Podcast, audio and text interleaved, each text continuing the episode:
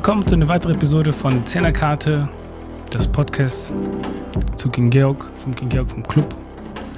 Äh, heute mit Martin Laurentius, äh, Redakteur von der Magazin, von der Jazz-Magazin Jazz Thing.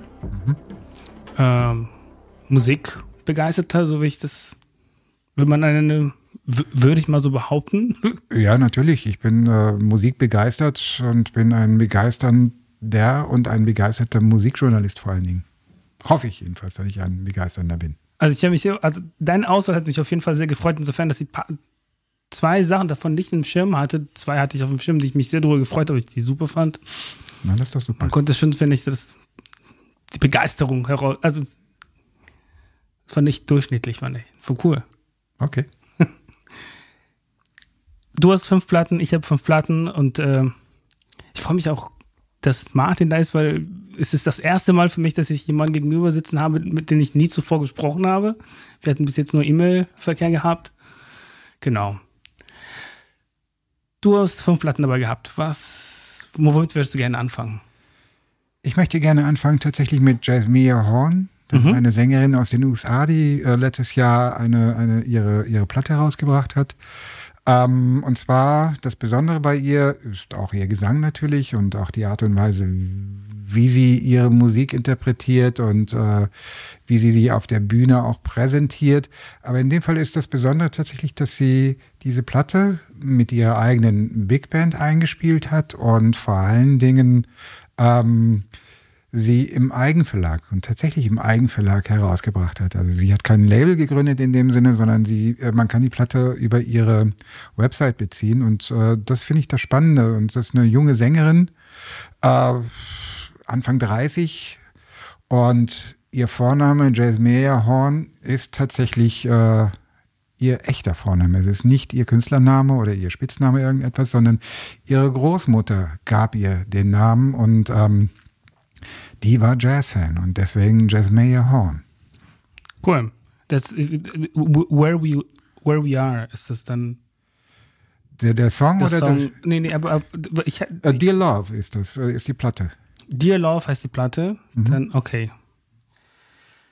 Ich bin nämlich äh, auf ihr gelandet und habe dann bis jetzt tatsächlich gar nicht so viel gefunden. Ich hatte Where We, also Where We Are, dann A Social Call. Das sind die Platten davor, die noch alle bei Concord erschienen sind. And uh, Love and Liberation. Und dann habe ich kein weitere gefunden. Ja, kleinen Moment. Sonst fangen wir mit was anderem an. Ist auch kein Problem. Aber jetzt, äh, wie ist denn mal das Album, was, was, was du meintest? Ja, kleinen Moment. Dear Love. Dear Love.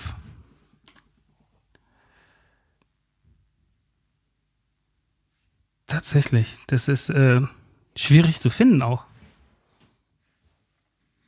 Na, das hängt damit zusammen, dass es halt eben ähm, nicht mit einem mit einer großen Plattenfirmenrücken erschienen ist. Und äh, sie macht das alles alleine, beziehungsweise hat sich so ihr, ihre Community ähm, zusammengestellt mit verschiedenen Mitarbeitern, beziehungsweise Kooperationspartnern, die halt eben die Arbeit für sie machen.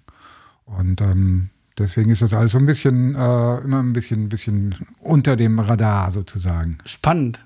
Ich finde das extrem spannend, weil tatsächlich, nur wenn man das gibt, auf, jetzt, ich habe es gerade auf Google gegeben, mhm. so, also das Album selber, so schnell kommt es dann auf, auf Amazon, aber dann kommt es SWR und also man, man findet nicht direkt das Album oder deren ihre Internetseite. Das ist so ein bisschen ja. Und den Radar, wie du es bereits sagtest. Aber hast du es jetzt gefunden? Äh, nicht wirklich. Also es gibt Spotify. Spotify ist immer so Pain in the Ass. Dear Love. Ich hab's. Gut. Irgendeinen bestimmten Song, den du gerne aus der oh. Platte? Fang mit dem ersten an. Fang mit dem nächsten an. Greetings, son.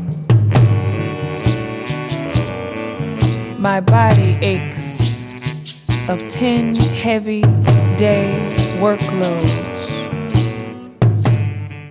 Cool. In, was, ich, was mich gerade so wirklich auch begeistert ist auch, also ich habe auf Discogs nichts davon gefunden und Discogs ist letztendlich so fast so die Bibel von, wenn sobald eine Platte rauskommt, landen die automatisch da. Das hängt, denke ich mal, tatsächlich mit ihrer Vertriebsstruktur zusammen, dass halt eben die Platte noch nicht so wirklich gelistet ist. Die ist auch erst, glaube ich, im letzten Herbst erschienen. Also irgendwie Oktober oder November. Also ist noch nicht so lange her, dass sie ähm, auf dem Markt ist. Und ich denke mal, das hängt damit zusammen, dass das halt einfach noch nicht wirklich sozusagen durchgereicht wurde in der Industrie auf dem Markt.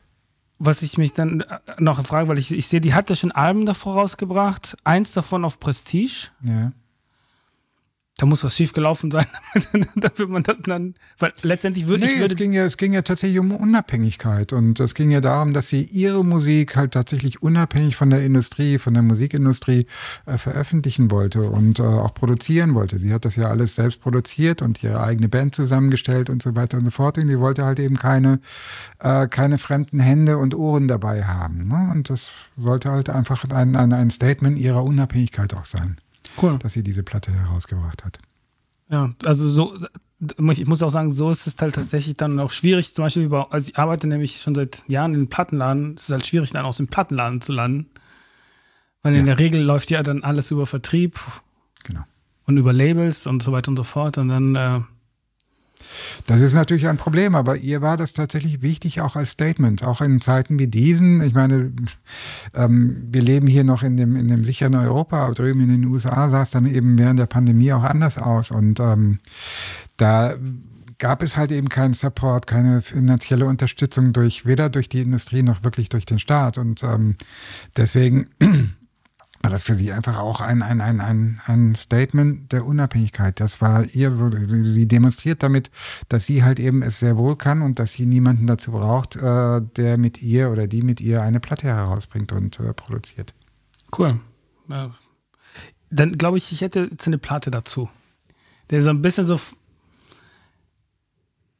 also ein anderer Blick auf diesen beziehungsweise eigentlich, damit bleiben wir eigentlich in diesem Thema Label und Künstler. Das ist nämlich die Angel Bad David. Die hatte nämlich auch äh, das Album Oracle, The Oracle 2019 herausgebracht auf meiner Meinung nach zurzeit mit der spannendsten Jazz-Label, die es in den USA gibt, äh, International Anthem.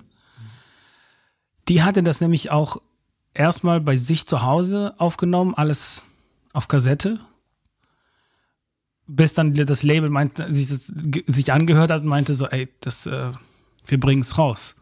Was ich so spannend finde bei International Anthem ist, dass die als Label auch geschafft haben, so, ein, so, so einen gewissen Credit zu haben, was politisches Jazz, also was im politischen Jazz angeht.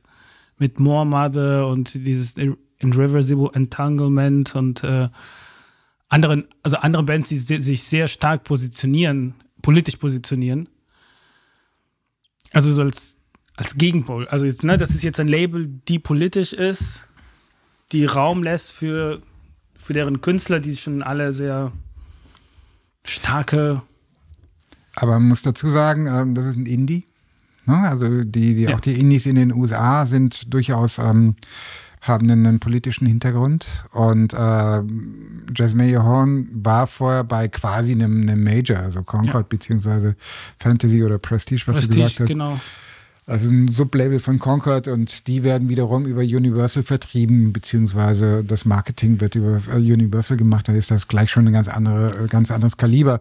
Und der International Anthem ist halt eben tatsächlich ein richtiger Indie, der halt eben auch Wert darauf legt, dass halt eben die Unabhängigkeit ähm, klar ist, ne? dass man da halt eben auch das macht, was man selbst für richtig und für gut hält und bewertet. Und das ist schon eine wichtige Sache. Und Angel Bad David ist halt auch jemand, der das äh, braucht, ne? der halt auch diesen, diesen Raum braucht.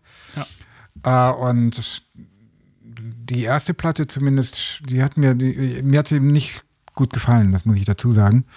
Ähm, weil sie einfach für mich ästhetisch ist das nichts. Also das ist jetzt meine persönliche Meinung aber ich fand, man, man merkte einfach diesen, diesen Willen in ihr, diese Musik, so wie sie da auch auf dieser Platte zu hören ist, dass sie auch genauso sein sollte. Und das fand ich sehr faszinierend. Da gibt es ja einige Musiker, ich glaube sogar auch, bin jetzt nicht ganz sicher, äh, äh, Jamie Branch zum Beispiel ist genau. ja auch jemand, der, der ja. äh, auch so diesen, dieses, dieses, diesen, dieses Drängen hat. Ja, dieses, äh, das muss jetzt so sein, wie es ist. Und das stelle ich mir so vor und deswegen breche ich das auch so heraus. Ja, Und das Spiel ist auf der Bühne oder so, ne? Ich, ich finde, bei denen hat, es kommt teilweise häufig auch so eine, fast wie so eine Punk-Attitüde Ja, rüber. natürlich. Also so die, die Attitüde finde ich sehr nah an Punk. Also auch bei Angel Red David, auch bei Jamie Brunch, auch bei Mohammed sowieso. Ja, dieses so ein bisschen so dieses auch enger ein bisschen. Mhm. Obwohl eigentlich die Musik wiederum von Angel Bad David dieses, obwohl doch, die hat diesen enger. Sollen wir kurz, ich, ich spiel, wir spielen mal einen Song.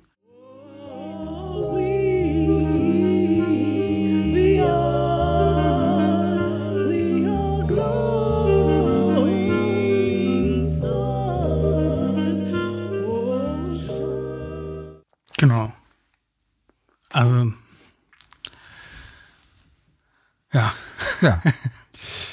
Wie gesagt, diese Platte, die Musik, die hat mir schon gefallen. Also ich würde, das ist jetzt vielleicht ein bisschen zu hart. Ähm, danach gab es ja diese Live-Platte. Genau. In Und Berlin, ähm, glaube ich, aufgenommen. In Berlin aufgenommen. Ich habe das Konzert gesehen. Ich fand es nicht gut, das Konzert. Und da gibt es halt diese Geschichte davor, wo sie halt eben diesen Furor hatte, ähm, den sie dann auch auf die Platte gebracht hat. Fand ich ähm, nicht gut. Also das, das äh, hat sie mir sehr suspekt gemacht. Ähm, hat auch vielleicht etwas mit kulturellem Irrtum zu tun. Also sprich, äh, vielleicht ist das in den USA oder in Chicago, wo sie herkommt, so üblich, dass man eben im Hotel, wenn man da eincheckt, äh, sich ans Klavier setzen kann und äh, spielen kann. Äh, in Deutschland bzw. Europa ist es nicht unbedingt so üblich, ne? Ja, Äh, äh, fand ich halt so ein bisschen, bisschen, bisschen ungünstig, was sie da gemacht hat. Und das gleich auch noch äh, an den Anfang der Platte zu setzen, das fand ich dann schon ein bisschen schwierig. Ich fand, ich habe es auch nicht als, als politisches Statement äh, wahrgenommen, und, äh, sondern es war einfach, ich fand es fast schon ein bisschen pubertär. Aber das, ähm, äh, sie hat es gemacht, das Label hat sie dabei unterstützt. Es sollte ein Statement sein gegen Rassismus. Ich weiß, dass die Leute vom Jazzfest und auch das Duke Ellington Hotel in Berlin alles sind aber nicht rassistisch. Dass das einfach, das war eine Verkettung von großen und vielen Missverständnissen. ja. Ja. Äh, äh, ich muss aber auch das sagen, ich war im Konzert in Köln. Äh, zu, zu so einem, nach dem Konzert gab es auch so, ein, so einen gewissen Moment, wo Angel sich auf den Kopf gestoßen gefühlt hat.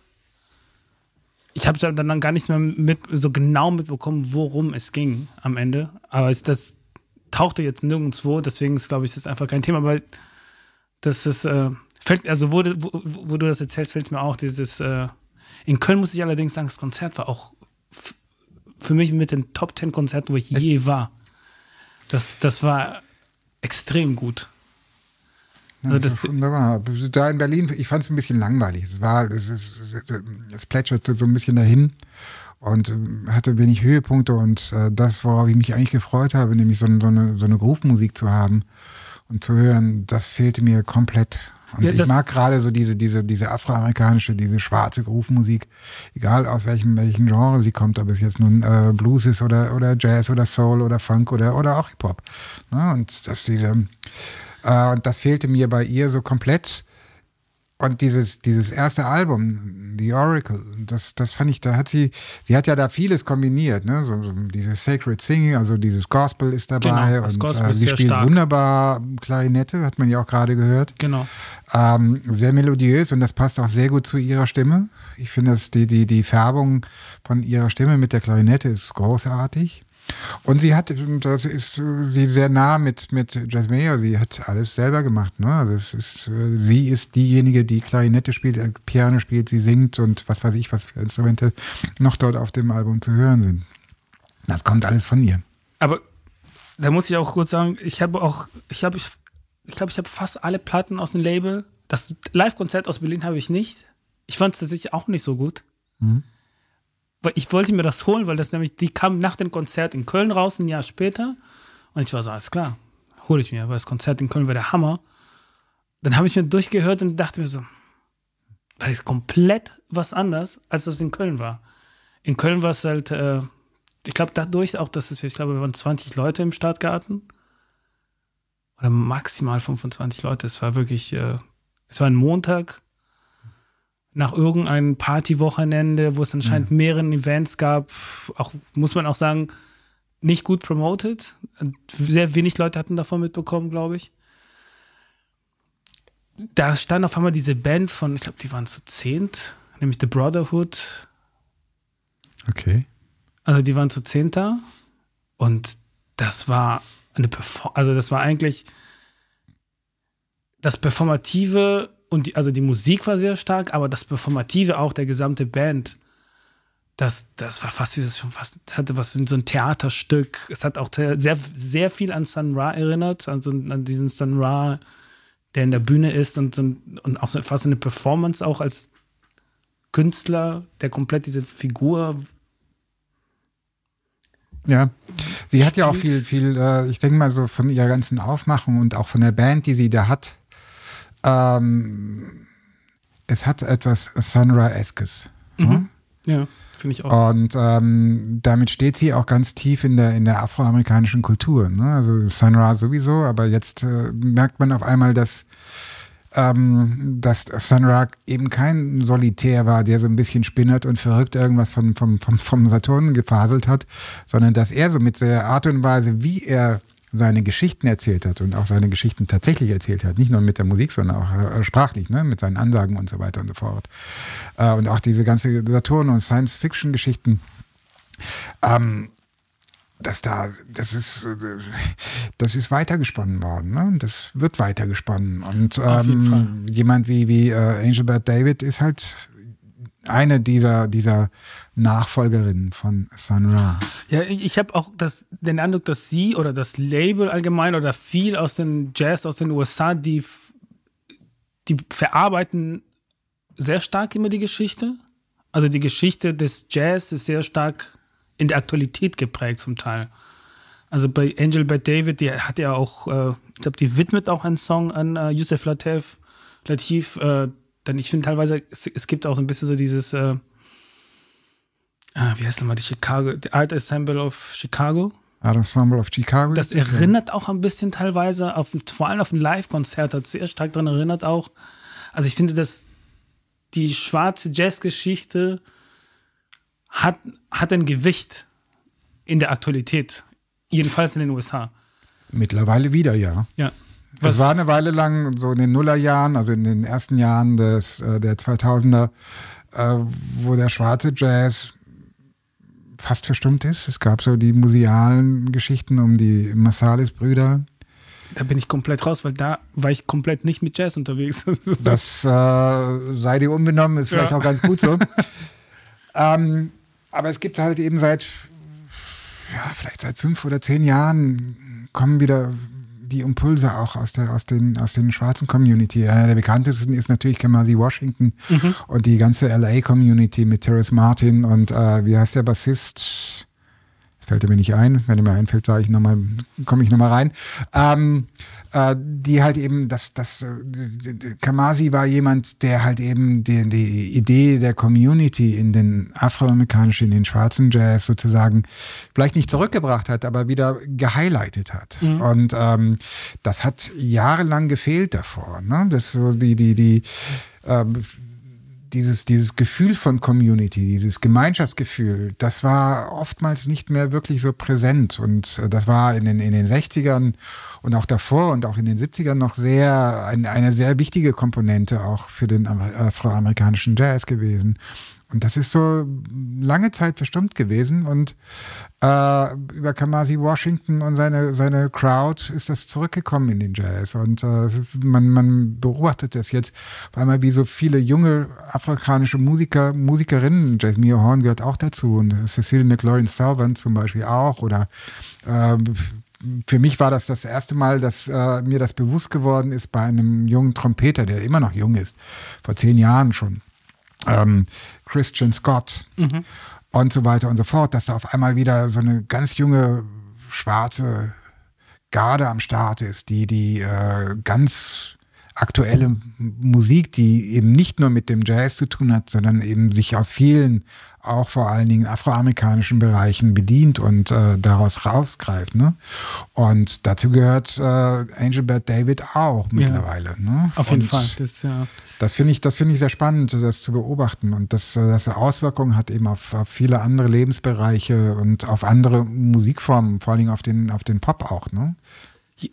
Auf den Pop finde ich eigentlich eine ist ein gutes Stichwort, denn äh, du hattest nämlich, jetzt nehme ich dir de deine Platte weg. Mach, wir sprechen hier. denn äh, du hattest nämlich die ähm, Theo Crocker. Und das, also das, ich, ich kannte das Album nicht. Also ich kannte es beziehungsweise vom Sehen. Und äh, hatte ich noch nicht reingehört. Aber wenn man sich das Cover anschaut, für mich es war so, okay, Jazz ist drin in der Popkultur, also weil das Cover sieht, ich habe dann am Nachhinein gelesen, der kommt aus Miami und so sieht auch das Cover aus. Sieht ein bisschen wie so Jazz, der auf Autotuning und äh, Harmony Corini hatte diesen Film gehabt in, in, in ähm, Spring Breakers. Das, das sieht wie so Jazz, der gerade auf Spring Breakers läuft, wenn man den Cover sich anschaut. Weißt du, was ich meine? Ja, und da ist halt eben auch der Albumtitel ganz wichtig, äh, nämlich äh, Black to Life to a Future Past. Da hast du, da hast du alles drin. Genau. Da hast du die, die Zukunft dieser Musik, die tatsächlich in dieser Platte sehr präsent ist. Also auch wenn das ein Widerspruch in sich ist, aber die, die, Zukunft der Musik des Jazz, die ist in dieser Platte auf jeden Fall mehr als nur hörbar. Sie ist präsent, sie ist drängend, die ist da. Und äh, er verortet sich auch ganz dezidiert und ganz bewusst eben in der afrikanischen äh, Geschichte des Jazz und der afroamerikanischen Kultur. Und äh, so ist halt eben auch so ein bisschen das Cover inszeniert. Ne? Ja. Es ist, das Cover fand ich phänomenal, weil das Cover war, man, genau das, der Titel kommt aus Cover genauso und es ist, sieht dieser Pharao, also fast wie ein bisschen wie so ein Pharao, wie so ein Pharao genau. lastig und äh, die Farben sind wiederum allerdings alles so dieses klassische. Miami. Klassische Miami, genau. Es ist einfach so, so ein bisschen, auch so, wirkt auch dadurch immer so ein bisschen so druggy Miami, finde ich, aber. Dann lass uns doch äh, den zweiten Song einspielen. Soul Clay oder so ähnlich. Soul Clay, gerne.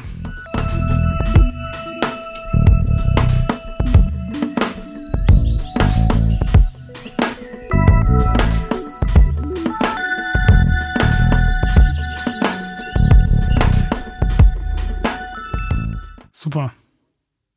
Auch die Vergangenheit kommt, finde ich, sehr stark rüber. Ja. Tatsächlich. Die Vergangenheit kommt so richtig. Wer sich vergessen habe, wer das Ganze so ein bisschen angestoßen hat, ist natürlich so jemand wie, wie Robert Glasper. Äh, der war in den Nullerjahren auch schon präsent und hatte ein Trio, das immer wieder auch äh, weggegangen ist von dem klassischen Piano-Trio-Jazz. Ah, der hatte vor allen Dingen einen Superschlagzeuger dabei, äh, Chris Daddy Dave. Mhm der halt eben nicht nur diesen klassischen Jazz bedient hat und gespielt hat, sondern in, der einfach ein Fass war, was Rhythmik betrifft. Und der hat, das war so jemand, der so in den Nuller oder Ende der Nullerjahre viel angestoßen hat. Ich, ich, zum Beispiel, ich muss sagen, ich bin da gelandet eigentlich komplett woanders, nämlich durch den Hip-Hop. Da gab es nämlich eine Platte von Madlib, mhm. der äh, Hip-Hop-Produzent, der dann äh, aus LA, der, und der hatte einen bestimmten Jazz Record gemacht, den ich mir damals auch gekauft hatte. Und eigentlich jeden Song war gewidmet an eine Jazzfigur. Mhm. Und so kam ich immer nicht, war so, okay, wir, wir, wir sind die. Und dann, so habe ich eigentlich, an, ich hatte den Eindruck, dass das Hip-Hop auch eigentlich immer sehr stark auf die, sehr stark auch auf den Jazz teilweise geguckt hat. Ohne das natürlich namentlich direkt so nach außen zu bringen, eher für sich selbst. Aber das ist mit Sicherheit, es gibt ja, ich meine, diese, diese, diese Jazz-Hip-Hop-Fusion, die gibt es ja letzten Endes, seitdem es Hip-Hop gibt. Ja. Also, äh, was weiß ich, gerade Blue Note, äh, das Label, da die ganzen Schlagzeugbreaks, das waren äh, Fundus für, für auch die frühen Hip-Hop, für die, damals nannte man sie Rapper. Hm? Und ähm, ein Joe Savino sagte, dass er in Anführungszeichen den Hip-Hop äh, erfunden habe. Es gibt einen Song von einer Platte Sweet Nighter von Weather Report, Sweet Nighter. Mhm. Und da ist ein Song drauf, mit äh, einem Schlagzeug-Percussion-Break und einer Bassgroove, der halt eben öfters mal gesampelt wurde und deswegen hat Savino okay. das halt eben so dargestellt, dass er den erfunden hätte. Ähm, Nein, die, die Verbindung, das, das, die, die, die, diese strikten Genregrenzen, wie man sie vielleicht hier in, in, in Deutschland oder Europa kennt, die kennt man halt drüben in den USA nicht so unbedingt. Ne? Also natürlich ähm,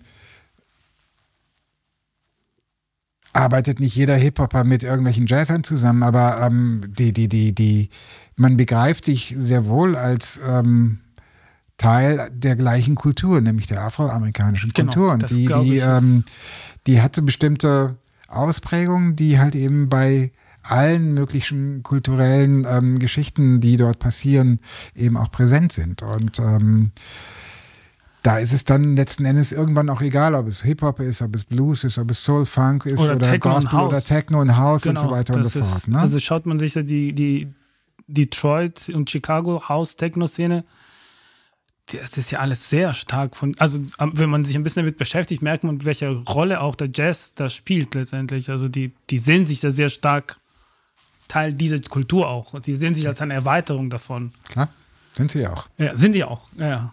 sind sie auch, klar. Äh, was ich auch bei der Platte interessant fand, ist es nämlich Music on Vinyl hat das mit rausgebracht, was auch für mich so ein bisschen so ein Indiz ist, wie groß Jazz wieder zur Zeit ist, weil Music on Violence ist dieses holländisches Label, die vor allem Reissues machen und die bringen Platten en masse raus. Also die produzieren im laufenden Band. Auf Vinyl, genau. Nur auf Vinyl. Und dass äh, dann, dass jetzt ein neuer Künstler auf den Label rausbringt, das ist, ich, ich behaupte immer, Jazz ist, äh, Jazz gehört zum Pop, also Jazz ist Popkultur. Das ist so mittlerweile meine Auffassung in den letzten Jahren, dass es, es wird immer mehr von in, in, Pop, Pop, durch Sunra auch, der zum Pop-Phänomen, also zum popkulturellen Figur wurde und Pharaoh Sanders und mit Sicherheit ist das äh, auch, meine vieles, äh, was im Jazz äh, beziehungsweise äh, was aus dieser, ich sag mal, aus dieser afroamerikanischen Kultur gekommen, ähm, Rhythm and Blues aus den, aus den 40er, 50ern, äh, Gospel, Sacred Singing und ähm, dann später Soul und, und auch Funk. Das, äh, das hat äh, ähm, maßgeblich die Entwicklung der Popmusik weltweit beeinflusst. Ne? Also auch äh, historisch natürlich. Ne? Also ich weiß, es ist ja letzten Endes keine, keine Einbahnstraße, die da gegangen wird. Ne? Also, dass schwarze Musiker zum Beispiel hier nach Europa gekommen sind und äh, auf Tournee gewesen sind ähm, und dort halt eben weiße Europäer mit ihrer Musik begeistert haben, sondern, ähm, was weiß ich, ein Sam Cooke zum Beispiel hat erst dann sozusagen von diesen etwas seichten Soul Balladen weggekommen, als er, ich glaube, mit Little Richard äh, auf Tournee hier in Deutschland war und auf, nee, in Europa war nicht in Deutschland. Ähm, und er hat in, in, in, in, England, in Großbritannien, da hat man ihn mit Begeisterungsstürmen aufgenommen. Das muss 62 oder 63 gewesen sein. Und er hat auf einmal gemerkt, was für einen Wert afroamerikanische Kultur und was für eine Wertschätzung diese Musik hier in Europa erfährt, die sie vielleicht in den USA nicht so erfahren hat.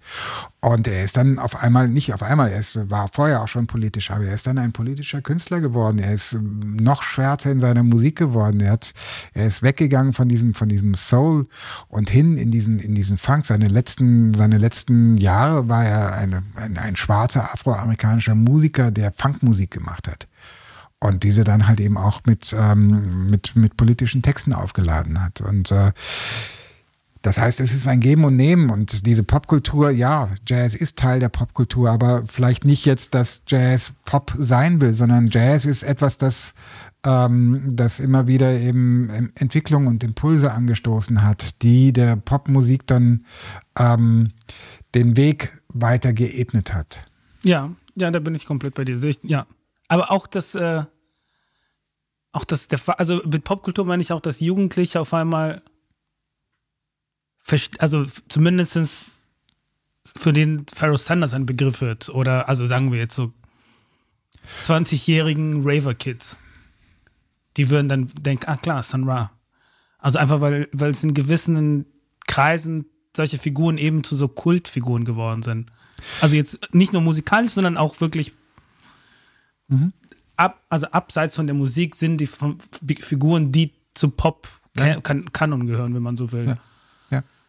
Und das finde ich extrem spannend, weil das sorgt dafür, dass das macht Jazz wiederum frisch für viele Zuhörer, was es eigentlich super ist, weil es sind Riesenuniversen. Ich habe vor acht Jahren mich angefangen damit zu befassen und ich habe den Eindruck, ich, finde, es findet kein Ende. Ja klar, ich meine, der Jazz ist jetzt äh, in Anführungszeichen 100 Jahre alt oder gut 100 Jahre alt. Äh, Das heißt, es gibt viel zu entdecken und es gibt auch viel in, de, in, de, in den alten Aufnahmen zu Ja. entdecken aus den 20er und 30er Jahren. Ein, äh, selbst, ja nicht nur selbst, ähm, äh, ein, ein, ein, ein, ein Louis Armstrong, ein Duke Ellington äh, und so weiter und so fort. Und dann halt eben die verschiedenen Phasen von Duke Ellington mit den verschiedenen Instrumentalisten, die er dann äh, immer auch in seinen verschiedenen Bands gefeatured hat. Äh, da gibt es sehr viel zu entdecken. Ne?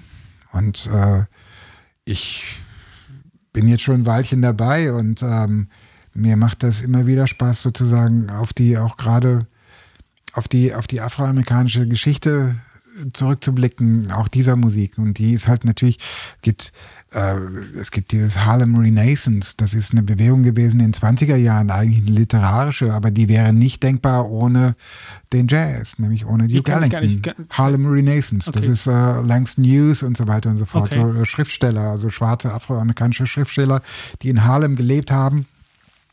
Ähm, und das wäre nicht denkbar ohne den Jazz gewesen, ohne das Apollo Theater in, in Harlem. Ne? Mhm. Also das gehörte dazu. Und dieses, dieses, äh, auch dieses, ähm, diese Versprachlichung von Kultur, das, ähm, das ist in dieser afroamerikanischen Kultur einfach präsent. Ich mein- nicht nur was, was Sprache als, als Informationsträger, sondern Sprache auch als ähm, Mittel zum Zweck sozusagen, als äh, La Polare, als ähm, man, man spielt damit, man improvisiert damit, man versucht verschiedene Ebenen zu erreichen, zu kreieren. Und das ist das Wichtige an der afroamerikanischen Kultur. Und deswegen ist Jazz auch immer ein wichtiger Impulsgeber für den Pop oder für die Popkultur. Für die. Popkultur, genau. Und also wir hatten jetzt letztens bei der vorletzte, vor der Form für das vorletzten Podcast, der noch nicht online ist, da hatte ich zu Gast den Christian Meyer Oecker und wir beide sind so sehr Salsa-affin.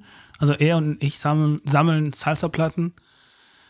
Und da ist ohne Salsa, äh, ohne Jazz gibt es kein Salsa. Es, gäbe, es, es hätte kein Salsa gege gegeben ohne Jazz in New York, weil Salsa ist in New York entstanden und auch äh, vor allem stark in Halm. Wichtigste Konzert für die Musikrichtung fand auch im Apollo statt. Da, es, es gäbe keinen Salsa ohne Jazz. Also auch der Impuls da war Jazz. Klar. Das ist halt, äh, es ist erstaunlich, wie es überall auftaucht halt. Das ist, äh, und wie es überall verwickelt ist. Ja, oder geh nach New Orleans. Hm? Ähm, da die Karibik ist präsent. Hm?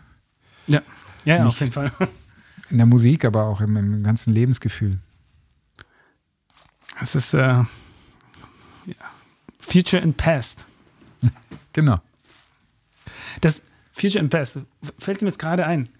Ich hatte nämlich, äh, ich arbeite, ich bin eigentlich Mus Mu Musik ist mein Hobby, aber eigentlich bin ich Künstler. Hat nämlich vor vier, fünf Jahren zusammen mit einer afrikanischen Kuratorin gearbeitet für ein Projekt. Wir hatten halt Mixtapes und Soundarchivs, Soundarchivs von ähm, aus äh, Südafrika an einem Projekt, wie auch immer, ge gearbeitet. Und sie meinte, dass äh, die Zeitlichkeit, der Verständnis der Zeitlichkeit, wie wir hier in Europa haben, wir haben eine lineare Verständnis von Zeitlichkeit, während eigentlich äh, in Afrika oder in manchen Gegenden aus Afrika man eigentlich äh, die philosophische Auffassung ist, dass zeitlich parallel stattfindet. Also man hat immer die Vergangenheit, ist immer mit, also die Vergangenheit ist, die geht immer mit dabei und sozusagen das, das the Future auch. Also äh, alles passiert gleichzeitig.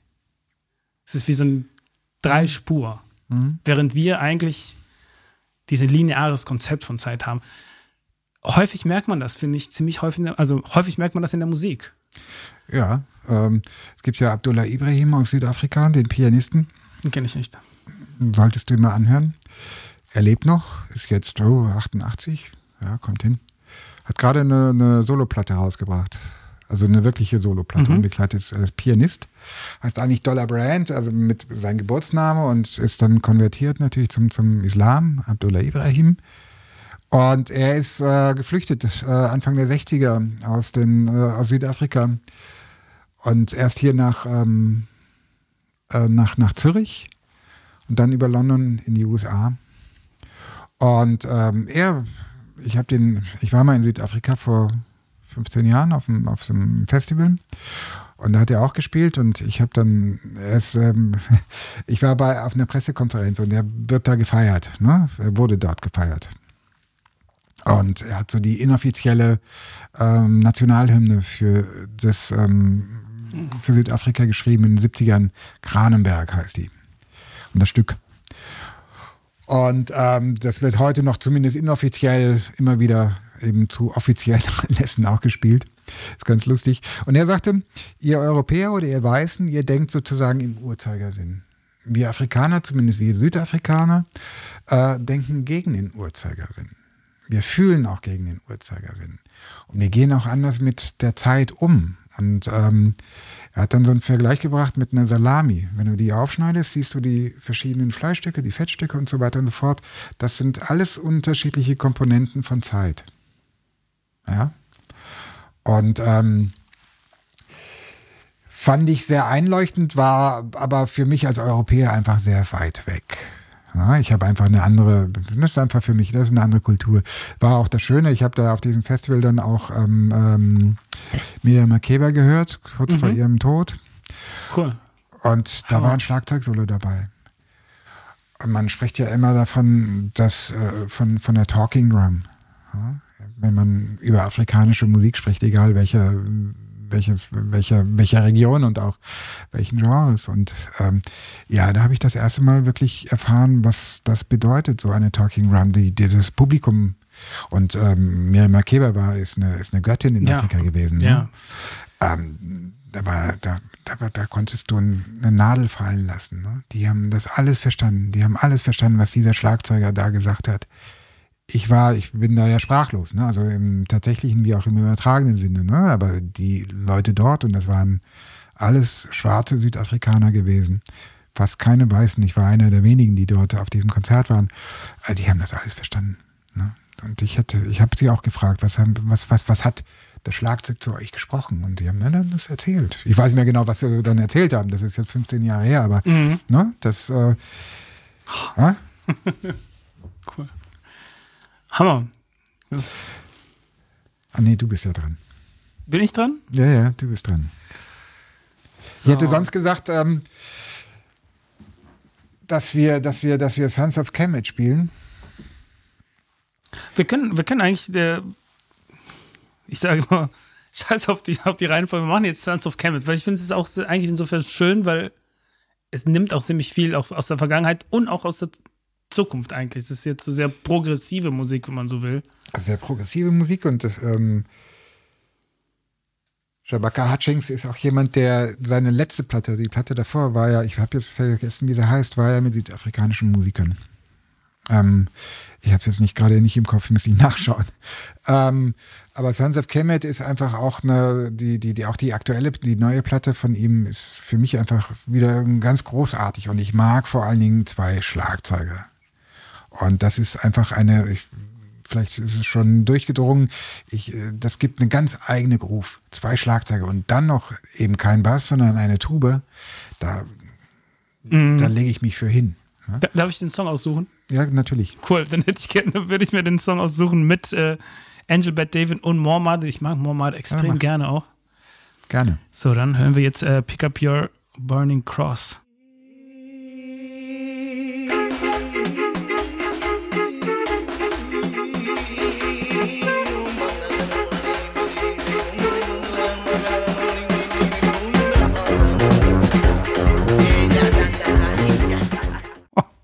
Ich finde ich find die Nummer der Hammer. Und er ist ein Honker.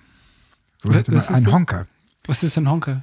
der auf einem Ton immer wieder rhythmisch spielt und bläst. Ja, das nannte man früher mal Tenorsaxophonisten meistens Honker. Die honken. Honk. Und, äh, Der Matthew er, ist, er ist ein Meister darin.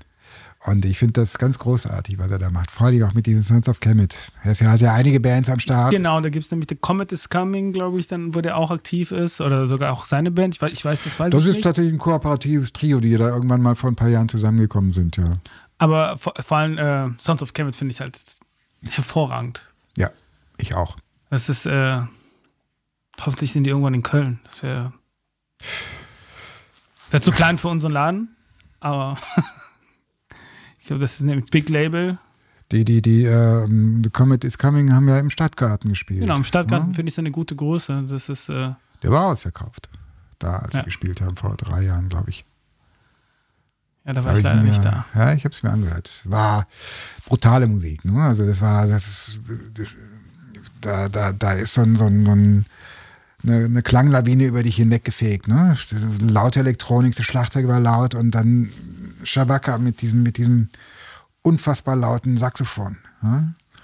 Und da war eine Energiewelle, die da wirklich die weggerissen hat. Das war, das war, ich fand das fast ein bisschen, ein bisschen, ein bisschen scary, ein bisschen, ein bisschen beängstigend, ne? Weil, also mir hat das ein bisschen Angst gemacht, aber die Leute dort und vor allen Dingen, es waren auf einmal auch ähm, Menschen im Stadtgarten, die sonst man im Stadtgarten nicht so unbedingt sieht. Ne? Also äh, viele, die sonst eben mit Jazz eben nichts zu tun hatten, die sind dann da hingegangen. Und das war, ich meine, das war, das war, ein- das war ein Rave, ne? Äh, Der Song, was wir gerade gehört haben, das ist ein Rave, wenn du mich fragst. Das ist, also, Er kann das, er kann das, ja. Ja. Er kann die, ich meine, er ist ja auch eine imposante Person, der ist ja knapp sichtlich zwei Meter groß.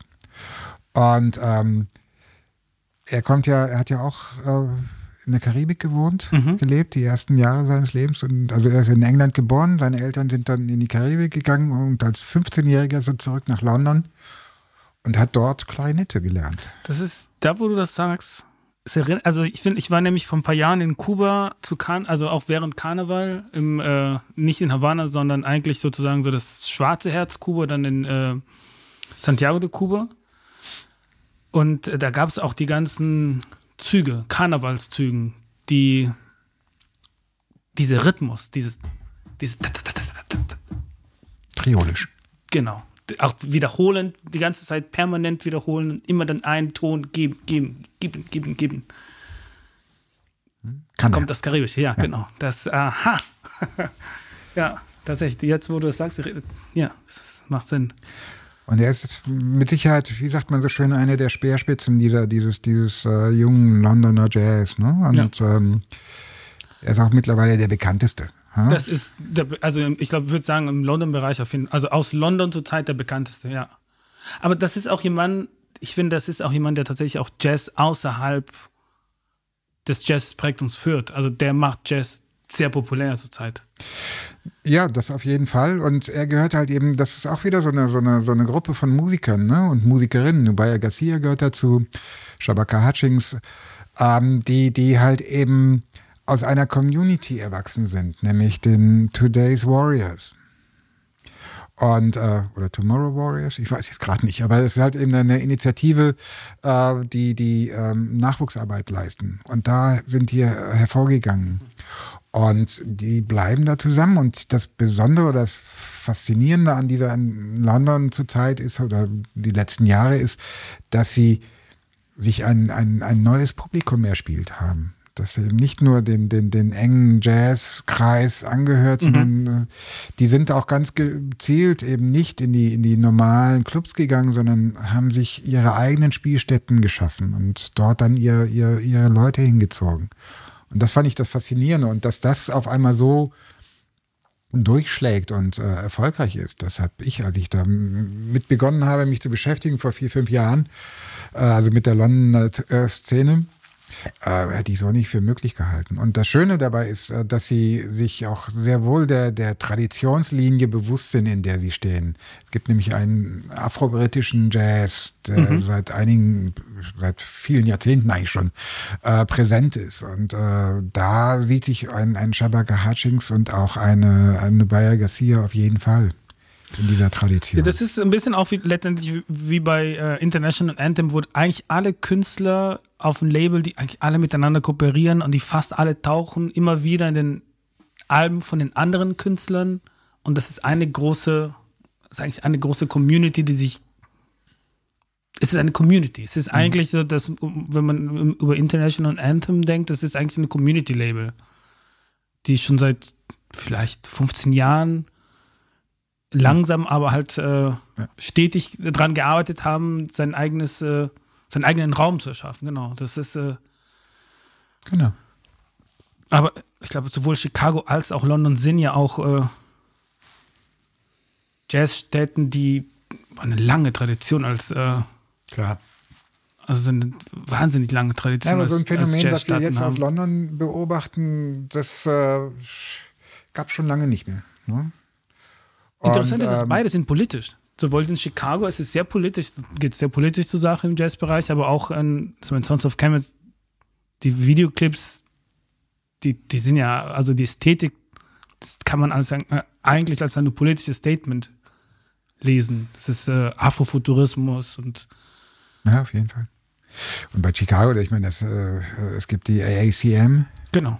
Ne? das ist eine, eine Gruppe von Musikern gewesen in die Mitte der 60er Jahre, eben diese, diese Initiative gegründet haben und ähm, da, die waren sehr politisch. Und Die daraus entstanden ist ja auch das Art Ensemble of Chicago dann. Die Genau. sind daraus erwachsen. Und äh, da wiederum ist dann ein, ein Lester Bowie ähm, rausgekommen, der halt eben auch eine sehr besondere Sicht auf äh, Musik im Allgemeinen und auf die afroamerikanische Musik im Besonderen hatte und sie dann auch eben präsentierte. Er war ja dann auch einer der Lieblingsgegner in den 90er Jahren von Wynton Marsalis und die haben ja dann so tatsächlich ich Wynton Marsalis, dem Trompeter Wynton Marsalis. Oh ja, ja Egal. kenn ich nicht. Heute bekannt äh, als Leiter des äh, Jazz at Lincoln Center Orchestra. Ne? Und ähm, da war er, das war, das waren so die beiden Gegenpole, ne? die sich da doch ziemlich heftig behagten. Und das, Das, gibt es seltsamerweise häufig im Jazz, finde ich, habe ich den Eindruck. Dass es zwei Polen gibt, also wo, man sagt, ne, wir sind die richtige Schule, das ist die richtige Schule und ich denke, yo, get your shit together, Ja. people. Ja. Ja, ich weiß nicht, ob das ein Merkmal ist, der, dass es nur in Jazz gibt oder dass es so häufig gibt in Jazz. Aber da war es halt eben, äh, dass die sich halt eben tatsächlich regelrecht bekriegt haben. Ne? Und äh, der, der, der Wynton Marsalis sozusagen derjenige war, der halt eben eher die, die konservative Richtung vertrat. Und Lester Bowie jemand, der halt eben eher die progressive Richtung vertrat. Und ähm, da kam dann halt eben der Konflikt her. Und das war sehr spannend damals in den 90ern. Und ähm, das zu beobachten. Und ein Freund von mir hat das auch dokumentiert, diesen, diesen Konflikt. Mhm. Das nennt sich, er hat ja auch ein Buch drüber rausgebracht, das nennt sich Marsalis-Faktor. Der Marsalis-Faktor. Und der hat dann halt eben die verschiedenen äh, Protagonisten gesprochen und interviewt und daraus dann halt eben so die verschiedenen Positionen aus diesem Konflikt heraus ähm, dann in das Buch gepackt. Der Marsalis-Faktor. Marsalis-Faktor. Alles klar, das würde ich mal genau. Guck mal, du hast gerade eben nicht die, äh, wie heißt nochmal die Jazzorganisation aus Chicago? Die, AACM. die IACM. Damit würde ich nämlich einschlagen, der nächste Künstler, äh, Kachil El-Sabah, der Teil der Bewegung war und auch äh, Präsident über eine Zeit ja lang, Ja, also ein, genau. ich glaube irgendwann 77, wenn ich das richtig in Erinnerung habe, äh, von denen ich extrem viel halte. Ich mag also also alles, vieles, viele von seinen Werken, diese ganzen Creative Jazz, wie, wo der sich ein bisschen so als Genre nennt. Was auch immer, also ich weiß nicht, was das ist, aber ich finde es auf jeden Fall super. Äh, der hat jetzt, der bringt jetzt eine Platte raus, die erscheint auf Spirit Muse Records aus London. Der ist auch, genau, das ist auch, auch, jemand, auch jemand aus Chicago, das Label ist aus London. London ähm, erscheint jetzt in zwei Wochen. Es gibt zwei Songs, die man jetzt reinhören kann. A Time for Healing. Mhm. Auch da ist es halt, äh, sein letztes Album war America the Beauty. Häufig ist auch dieses Politische, ist es auch sehr stark. Also diese, ich habe eh den Eindruck, dass es das Progressive, sei es das Free Jazz oder das progressive Jazz oder das Spiritual Jazz, eigentlich meistens als eigentlich als politisches Statement zu verstehen oder häufig als politisches Statement zu verstehen ist. Auch, auch das Spiritual. Man muss aufpassen, dass man da nicht zu viel hineininterpretiert. Ich verstehe es vor allen Dingen als äh, großartige Musik. ich, also, ähm, klar ist, äh, wenn, wenn, wenn äh, schwarze Musiker wie eben AACM sich äh, zusammenschließen, eben zu AACM, dann ist das auch ein politisches Statement natürlich, ne? Ähm, aber nicht jede Musik ist gleichzeitig nur, weil sie afroamerikanische Musik nein, ist. Nein, nein, äh, das meine ich gar nicht so. Nee, das, das, das meine ich nicht so. Ich meine auch, das ist äh, eine Musikrichtung, die Spiritual Jazz sich nennt, also oder sich unter also als spirituell bezeichnet oder sieht, ohne eine Institution anzugehören, em- empfinde ich als eine Form von, also als- schon als ein politisches Statement, insofern, dass man keine Institution eingehört, sondern eigentlich universell spirituell ist. So habe ich das, also habe ich das immer eigentlich in der, Das ist auch richtig, das ist richtig, ja. also so habe ich das meistens immer so ein bisschen verstanden für mich, dass es so in diese Richtung geht. Ist so wie, wie, wie heißt er nochmal? John Coltrane. Also das ist immer dieses, diese spirituelle Musik, ohne eigentlich sich eine Religion oder ein, zu bekehren oder ein, ein Ding zu sehen als das Ding. Gibt ja äh, The Creator has a Masterplan. Ja. Also das ist das, äh, die, die, die, die Hymne des Spiritual Jazz, Ja. also für mich jedenfalls. Ja, für mich äh, auch, Sanders ja. und Leon Thomas und ähm, das ist großartig. Wahnsinnsnummer. Das ist ein Wahnsinn, so ja. Ich, ich spiele äh, Time for Healing. Jetzt äh, aus der aktuellen Platte.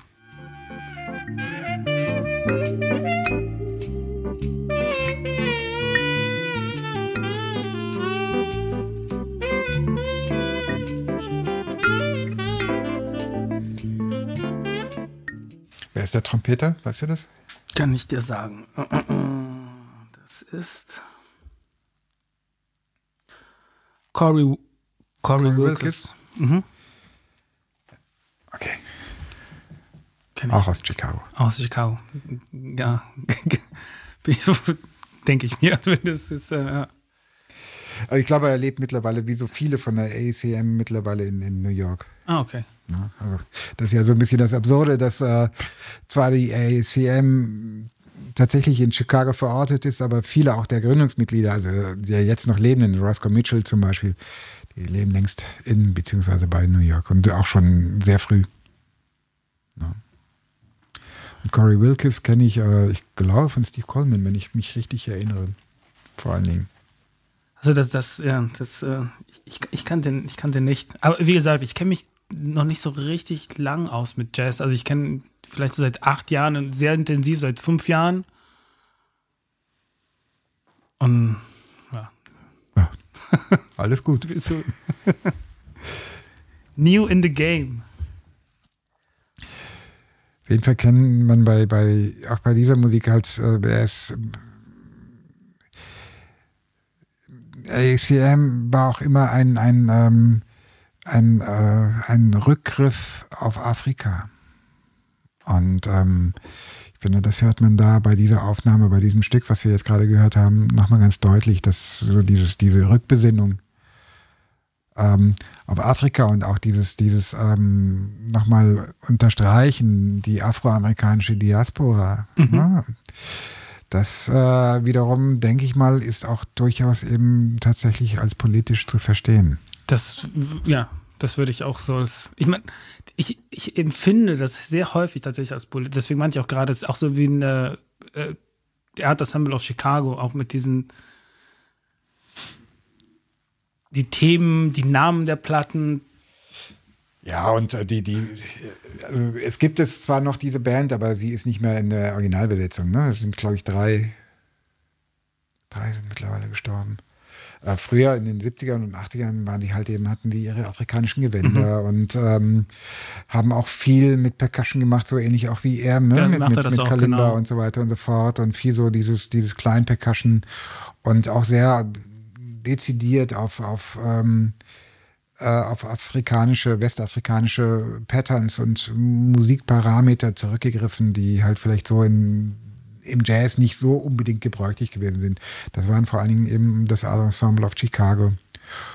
Und ähm, da, da die, die, dieses AACM, es gibt ein, ein zum 50. Geburtstag ist das erschienen, ein, ein, ein wunderbares Buch, die, das die Geschichte und auch die Gründungsgeschichte, die Genese dieser, dieser Musikerorganisation schreibt. Das ist äh, von George Lewis, der selbst auch Musiker ist. Aber mittlerweile äh, tatsächlich Musikforscher, Musikwissenschaftler ist und ähm, die, die, die, den, den, äh, das, den Musikstudiengang in, an der Columbia University in New York leitet.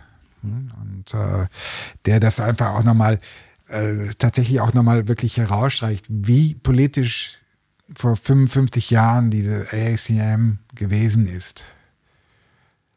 Und ähm, das, das muss man einfach sich immer wieder bewusst machen. Ich meine, das war, das war mitten in der Bürgerrechtsbewegung 65, mhm. also das war, das war eine hochpolitische Zeit. Ne? Und da kommen ein äh, paar schwarze Musiker zusammen, äh, die halt eben diese, diese Gründung, diese, diese Gruppe gründen und ein, Kollekt, äh, ein Kollektiv letzten Endes, weil sie tatsächlich auch über die ACM sozusagen ihr Arbeitsleben, ihre, ihre, ihr wirtschaftliches Überleben organisieren und organisiert haben, sagen wir so. Mhm. Und äh, da sind wir auch wiederum gleich wieder beim Anfang mit, mit Jasmine Horn oder Angel Beth David äh, es ging immer oder es geht im Jazz und vielleicht auch in, im, im, Pop im Allgemeinen oder in aktueller Musik, es geht um Unabhängigkeit. Es geht um Freiheit. Ja. Und es geht um Ausdruck. Es geht um nicht um das spieltechnische Können, das auch, aber es geht um Ausdruck. Es geht darum, dass ich etwas zu sagen habe, dass ich etwas äh, mit dem, was ich tue als Künstler, als Musiker. Da bin ich komplett ähm, bei dir. Ich sage immer wieder, Virtuosität interessiert mich persönlich nicht viel. Doch, mich schon. Na, das ist, ich bin, ich denke immer zum Beispiel an meine Lieblingsmusiker, die natürlich auch, also, oder meine Lieblingsmusiker wären in dem Fall, mit dem ich seit Ewigkeiten höre, ist Bob Dylan meiner Meinung nach, der hat eine scheußliche Stimme. Das Singen ist nicht seine Stärke, der singt. Und, naja, und, er hat und, ja auch nicht den Grammy bekommen, sondern den, äh, den, den Nobelpreis, ne? Ja, zu Recht. Und zwar für seine Texte. Genau, und, zwar für seine? Texte. Und, die, und das ist letztendlich, wenn ich so die Texte und wie, wie er die Texte rüberbringt, es ist viel wichtiger als letztendlich die Stimme. Die Stimme ist Also das, äh, ich, ich habe immer den Eindruck, dass das, das, das, was man rüberbringt, ich, ich, ist tausendmal wichtiger als die Virtuosität an sich. Das Technische ist natürlich gut, es ist selbstverständlich gut, aber der Inhalt oder das, was es kommuniziert wird oder das, was der Statement ist, doch, ich finde, ich finde, Technik ist immer wieder auch faszinierend. Also ein, ein, ein John Coltrane war ein, ein, ein begnadeter Techniker. Ne? Und wenn, wenn er dieses, dieses, es wird ja mit ihm in Verbindung gebracht, die Sheets of Sound. Mhm. Und wenn du die hörst und wenn du dich dann darauf einlässt, die Peaks zu hören, ne? da ein Peak in. Das sind ja immer so Auf- und Abbewegungen gewesen. Und dann gibt es die Peaks. Und wenn du die dann verknüpfst, hast du auf einmal eine Melodie. Ja, ja ich, ich glaube, das, ich glaube, das kam. Es gibt eine bestimmte Platte, wo das dann äh, Thema bei Ihnen war. Das wusste. Joint Steps. Genau, richtig, die, die, die Steps. Und ähm, das Lustige daran ist, das hat ein Kollege in der, in der Süddeutschen Zeitung mal ähm, äh, dargestellt, dass so, da, das war vor ein paar Jahren, da sind diese ganzen Warner-Aufnahmen, wo halt eben auch Giant Steps dabei äh, dazu gehörte. Mh, hm, tatsächlich in der ursprünglichen Monofassung auf den Markt gekommen.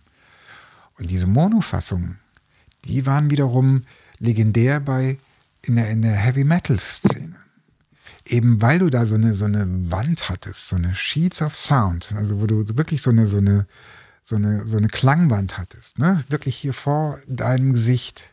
Das hast du nur mit der Monoaufnahme. Und deswegen es sind diese Aufnahmen in dieser, in dieser Heavy Metal Szene so legendär. Aber jetzt ist die Frage, würde dann ein anderer Musiker mit den, also mit den, mit dem Knowledge dieses Instrument so, so oder die Musik so zu es ist halt der Inhalt, es ist nicht auch die Persönlichkeit, dass der diese Person ist, die der ist, die was zu sagen hat, die diesen Költ, also die auch, also man, der war so stark, dass er, um Hero, von Heroin selbst runterzukommen. Also das ist so ein, das ist, der bringt so eine, so ein, die Person ist halt auch und das, wofür er steht oder was er denkt oder was er sagt oder das.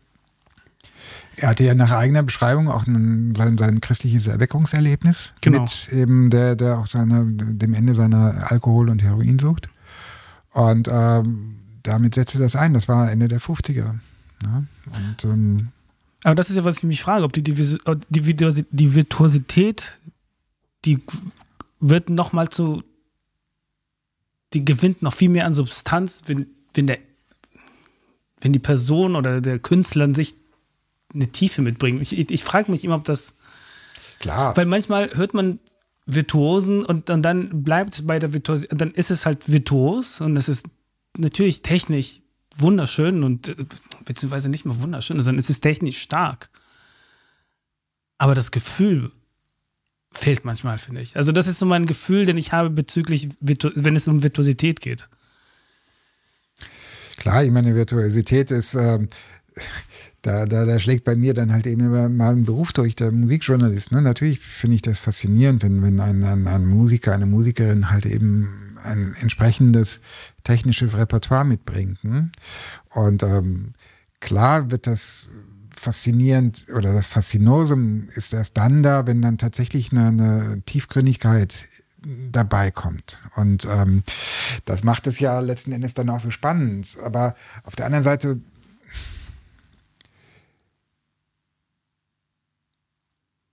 ich kann Musik auch sehr gerne und sehr gut intellektuell hören. Es muss mich nicht immer unbedingt emotional packen. Verstehst du, was Ja, ich meine? ja, ja Also, ich, verstehe, ich verstehe, was du meinst. das ist wie so ein, wie so ein ähm, Ich, Kreuzworträtsel oder was weiß ich oder irgendwas anderes, also irgendein ein intellektuelles äh, Spiel. Ne? Das, ähm, Ja, obwohl ich glaube, ich, bei mir tatsächlich ist es der Fall. Ich, ich höre fast immer Musik, Musik, Musik, fast immer emotional. Emotionell. Also es ist, ich habe Musikwissenschaft studiert, da kommt bei mir halt immer wieder durch. ich habe tatsächlich in dem Sinn mit Musik also nur sofern zu tun, dass ich wirklich so ein Musikfan bin, wenn man so will. Es ist dann, es geht ja alles bei mir jedenfalls immer um die. Ach, sie denken aber Punk. Also Punk ist ja weit weg von Virtuosität. aber es ist der ich hab Hammer. Jetzt, äh, wer hatte jetzt 75. Geburtstag? Das war Patti Smith und äh, Mhm. ich habe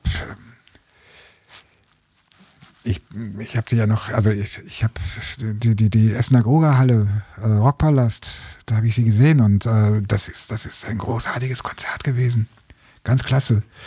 Und sie ist ja, ähm, äh, das, was sie gespielt, ist Punk, ja, die Musik, ja. Das ist eher, es ist nichts Virtuoses und so weiter und so fort. Aber die Texte, ja, die Texte, die sind virtuos. Die sind, die versteht man nicht sofort. Da musst du schon dich ziemlich hineindenken, beziehungsweise auch fühlen, ne? weil die, die, die, Musik ist für sie dann ja auch sozusagen ein, ein, ein Medium, ne? mit dem sie ihre Texte halt eben entsprechend äh, präsentieren kann und verständlich machen kann. Und äh, Punk, das war für mich, ich bin, ich liebe Punk. Ja, ich komme eigentlich eher aus dem Punk-Bereich dann, aber dann, genau. Und ich denke mal so, deswegen habe ich immer gedacht, Virtuosität, my ass. Es ist, äh, das Tuts und äh, sind der Hammer. Also das ist, da ist nichts mit Virtuosität. Das ist, äh, also sicherlich sind die gute Handwerker auch. Das stimmt nicht. Die sind gute Handwerker. Aber ich glaube, das ist nicht nur das Handwerk, was Punk so stark macht, sondern Nee, Punk ist kein Handwerk. Punk ist kein Handwerk. Also äh, Punk sind drei Akkorde, platt gesagt. Ne? Ja. Also egal, wo du hingehst, ob der amerikanische Punk oder der Londoner Punk. Ne? Also, ne? Genau, also da, da, darauf will ich mit der Virtuosität hinaus. Weil die, also die ist wichtig, aber ich würde sie sogar als zweite Stelle, also immer als zweite Stelle sehen und eher dann das, jedenfalls für mich, also es ist selten, höre ich irgendwas und bin so, wow, das, das ist virtuos und das ist großartig, weil es virtuos ist. Aber vielleicht habe ich keine gebildete Ohren und das Nacht, also und, und das, ich habe, ich kann auch nicht mal Noten lesen, also es ist dann Frag mich, also ne, vielleicht ist, alles spielt gut. sowas eine Rolle. Musik hören ist immer super. Ja, Es das gibt sogar Musiker, die sagen, ähm, ich möchte irgendwann das Level erreichen, wenn ich spiele, dass ich nicht das Instrument beherrsche, sondern das Instrument beherrscht mich. Dass man letztendlich das Medium ist. Das ist eigentlich, glaube ich, in der Kunst, in der bildenden Kunst ist ähnlich. Ja. Genau. Das ist ähnlich. Dass man sagt, ich will nur das Medium sein. Bin ich jetzt dran mit der nächsten Genau. Platte, oder? Dann habe ich ja nur noch eine. Dann nehme ich äh, tatsächlich Julia Hülsmann. Und zwar, äh, weil das auch ein politisches Statement gewesen ist, dass dieses Stück auf dieser, auf ihrer aktuellen, noch aktuellen Platte drauf ist. Äh, die heißt Not Far From Here. Mhm. 2019 erschienen, ne? Genau, 2019 erschienen und da ist drauf ähm, This is not America. Und dieses This is not America ist eigentlich ein Song von David Bowie, Mhm. Den er in den 80ern, glaube ich, oder vielleicht später, ich weiß es nicht mehr genau, mit Pat Metheny aufgenommen hat. Und also Pat Metheny war, ich glaube, er hat auch die Musik geschrieben, bin mir jetzt nicht ganz sicher. Der war damals mit dabei und äh, 2019 gab es noch Donald Trump. Und äh, deswegen ist dieses Stück This is not America einfach ein Statement, ein politisches Statement von Julia gewesen. Ne? Mhm. Und äh, sie spielt das in mit ihrem ähm, Quartett, deren Basis, dessen Basis äh, ihr langjähriges Trio ist. Mit Heinrich Köberling und äh, Marc Müllbauer, glaube ich. Marc Müllbauer heißt er so? Ich glaube schon. Ähm,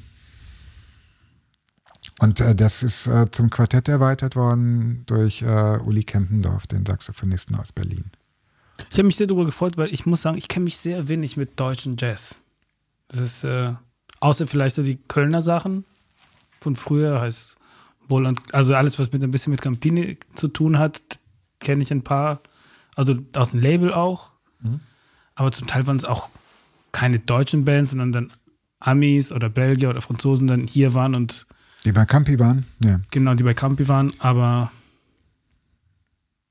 Ähm, Julia ist äh, mittlerweile, wir sind ungefähr gleich alt. Äh, wir sind auch äh, lustigerweise zusammen in, in, in, Bonn bzw. Bad Godesberg aufgewachsen und waren eine Weile lang, ohne dass ich es wusste, sie wusste es allerdings, äh, auf der gleichen Schule. Also sie war zwei Stufen oder drei unter mir. Äh, und Julia ist jemand, der, der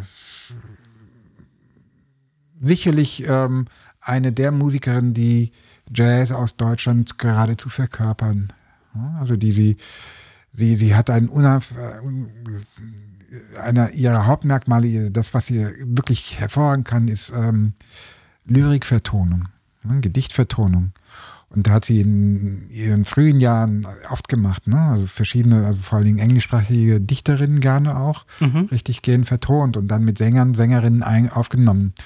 Und ähm, das Trio, was äh, sieht, ich glaube, das feiert dieses Jahr seinen 20. Geburtstag oder 25. Geburtstag, weiß ich, also auf jeden Fall schon lang. Nee, 20. müsste es sein, 2002 ist gegründet, gegründet worden. Und äh, sie ist äh, so präsent auf dieser Szene und ähm, international mittlerweile einfach sehr äh, angesagt. Und ich, sie ist auch, sie gehörte damals vor zehn, vor gut zehn Jahren zu den Musikern, die auch sozusagen den Jazz aus Deutschland wieder eine politische Stoßrichtung gegeben hat. okay. Und die äh, Deutsche Jazz Union, beziehungsweise Union Deutscher Jazzmusiker hieß es damals noch, ähm, quasi aus ihrem, aus dem, aus dem äh, Dornröschenschlaf aufgeweckt hat. Zusammen mit Angelika Nierschier und anderen Musikerinnen und Musikern.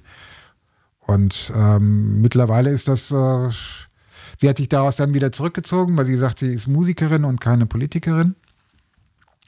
Aber das war damals vor 10, 12 Jahren eine äußerst äh, turbulent politische Zeit, also zumindest äh, was den Jazz betrifft. Mhm. Und äh, dass es dem Jazz heute durchaus, zumindest was das äh, Bewusstsein der Kulturpolitiker betrifft, äh, recht gut geht, hängt mit der Zeit vor zwölf Jahren zusammen. Oder elf. Da muss ich ein bisschen meine Hausaufgaben machen und mich, mich da reinfuchsen. Ja, mach das. So, this is not America dann.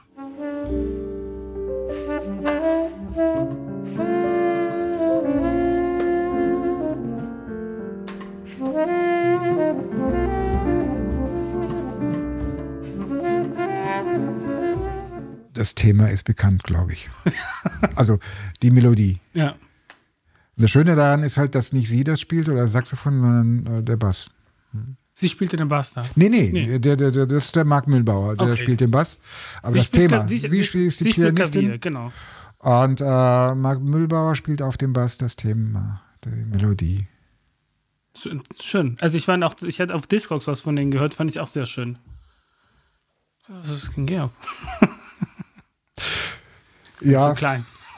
ja, ich glaube mittlerweile. Ja, ja, wir sind ein kleiner Laden, das ist immer so das Ding mit, äh, wo ich mir wieder denke, also ne, das ist, äh, man, alles, was zum Beispiel ich immer direkt gut finde, denke ich mir, so, das ist einfach fürs King Georg dann einfach dann doch zu klein. Ich glaube, wir dürfen gerade mal 90 Leute zur Zeit, äh, auch wenn es jetzt maximal 110 und dann ist der Laden auch so voll, dass ich finde, eigentlich kann es auch nicht wirklich auch jemandem zumuten, finde ich eigentlich, sind ein schönes Konzert, der schon 30 Euro kosten, dann so total eng drin zu sein. Also dann lieber 80 Leute, 90 Leute reinzulassen, hat man ein bisschen mehr Raum und dann, Ja. und das ist dann einfach zu klein. Vom, also vom physischen Raum her dann. Ja. Ah. Ich gehe dann auf deutsche Jazz dann. Auch. Ich glaube, das ist fast meine letzte, vorletzte Platte. Genau. Nein. Doch, du hast noch zwei, glaube ich. Ich habe Ne? noch zwei. Äh, und äh, die Band wäre dann ähm, K. Kölner Band. Relativ äh, aktuell. Ich habe mir allerdings deren Album aus 2018 ausgesucht. Die bringen jetzt, glaube ich, Anfang nächstes Jahres eine Band, ein, ein Album wieder raus. Das ist jetzt gerade erschienen. Also ich glaube jetzt, also ich habe auf jeden Fall eine Mail von denen bekommen. Genau, jetzt neulich kam was raus, aber jetzt es kommt wieder noch was raus. Die, die sind sehr produktiv. Ich finde auch, die sind musikalisch sehr, also die können deren Instrumente sehr gut beherrschen. Das sind, die sind tight. Die sind einfach tight. Was ich dann so gerne, an, an, vor allem an der ähm, Look Behind You, die Platte von 2018 mag, ist es nämlich, dass äh, die kommen aus Köln. Köln hat auch diese, oder Köln und die ganze Ecke hier hat diese, diese Krautrock-Geschichte. Und letzten Endes haben, die, haben sie diese Krautrock-Jazz-Symbiose, die auch, wie bereits erwähnt, eine Geschichte hier hat. Und die lassen sich ein bi- bisschen neu aufleben mit, mit diesen, mit der Platte. Ich finde die Platte toll. Ich habe die ziemlich damals sehr viel gehört. Ich habe nämlich hier die äh, He Speaks in Your Voice.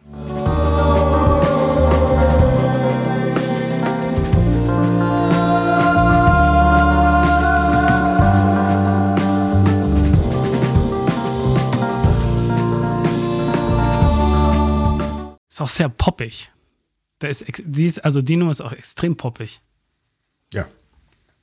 Es ist so Kraut, Pop, Jazz. Ja. Ja. Ja, Ich, bin, ich bin kein Fan von, von dem, was sich hinter Krautrock verbirgt und ich bin auch kein Fan von Can. okay. Ähm, ich finde das spannend, was sie machen, aber es gefällt mir nicht. Okay, ja. Äh, ja. Dann gehen wir direkt zur nächsten Band. Cut, Nee, wir, wir können gerne, wenn, wenn du da irgendwie noch was. Also, wie gesagt, ich finde es spannend. Ich finde es äh, spannend, was sie da machen und ich finde auch spannend, auf was sie sich da beziehen und so weiter und so fort. Aber das ist ähm, so gar nicht meine Welt. Und äh, deswegen, ich bin mittlerweile tatsächlich übergegangen, dass ich dann lieber andere drüber schreiben oder sprechen lasse, anstatt dass ich es mache. Und ich kann jetzt auch nicht genau sagen, was hängt vielleicht tatsächlich damit zusammen, dass mir das einfach zu krautig ist. Und ähm, Ja, wenn man keinen Krautrock mag, dann glaube ich, das kann man schwer dann das ja gut finden. Ich wiederum mag eigentlich Kraut sehr gerne. Insofern kann ich dadurch auch schon viel damit anfangen. Ja. Nee, aber klar, wenn man keinen Kraut mag, kann man mit der Band nichts anfangen. du hattest eine andere Band, äh, eine andere deutsche Band, Uli Kempendorf. hatte ich den? Äh, ja, stimmt, stimmt. stimmt. Someone Talked, äh, Your Genau. Records. Genau, das war, das stimmt, den hatten wir noch gar nicht, den Uli Kempendorf. Ja. Aus Berlin? Auch aus Berlin, der jetzt auch bei Julia Hülsmann in, äh, in der Band ist, Mhm. seit drei Jahren. Mhm. Und lustigerweise war er als Junge noch äh, bei Workshops mit Julia in Berlin. Da hatte sie ihn unter ihre Fittiche genommen. Da war, erzählte er mir irgendwann mal so Ende, Ende, also Ende Teenagerzeit. 18, 19, so gerade so Ende Schulzeit. Und äh, ich finde ihn einen der spannendsten Saxophonisten hier momentan in, in, in Deutschland. Mhm. Und er ist, gehörte damals vor zehn Jahren eben auch zu dieser, dieser Gruppe junger Musiker, die halt eben den Jazz in Deutschland äh, versucht hatten zu politisieren und sich eine, eine Gewerkschaft äh, zu, nicht äh, zu gründen, die gab es schon, aber die haben dann halt eben sozusagen die Musikergewerkschaft ähm, im Handstreich übernommen. Und dazu gehört er auch. Und ähm, er ist einer der Initiatoren, die vor fünf Jahren jetzt fast sechs Jahren äh, die Jazzstudie Deutschland äh, mit auf den Weg gebracht hat, die 2016 erschienen ist. Und ähm, seine Band Field ist, ist, ist eigentlich ein klassisches Quartett, aber es hat kein, kein, kein, äh, ist kein Piano dabei, sondern eben in dem Fall Vibraphon. Und da ist es Christopher Dell. Mhm. Und für mich ist das so eine der, ja, so eine, so eine, auch so eine, so eine Vorzeigeband aus Deutschland, dieses Field von Uli Kempendorf. Achso, Field heißt die Band. Ich, hatte, ich hatte verstanden. Die Band das- heißt Field. Die Band heißt Field, Uli Kippendorfs Field. Verstehe ich. So ist es. Alles klar. Und dann Someone Talk ist das Album. Ist das klar. Album, Ja. genau. Bestimmten Song aus dem Album? Ich glaube, mach den ersten.